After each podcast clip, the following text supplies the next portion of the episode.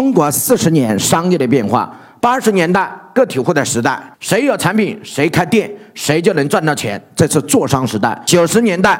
制造业开工厂，谁能找到渠道，谁有更好的货源，谁能把货卖到更多的地方，我们把它称之为叫行商。两千年互联网的时代，商业模式开始崛起，所以这个时候出现了电商，谁有淘宝店，谁用互联网，谁就能赚到钱。两千一零年互联网应用时代。大量的用户开始出现，这个时候出现了什么商？微商。只要谁手上懂微商裂变的法则，懂社群电商，他就可以获得什么未来的市场。二零二零年是线上线下融合的最好的时代，所以谁能拥有大量的粉丝，谁住别墅，谁有粉丝，谁开劳斯莱斯。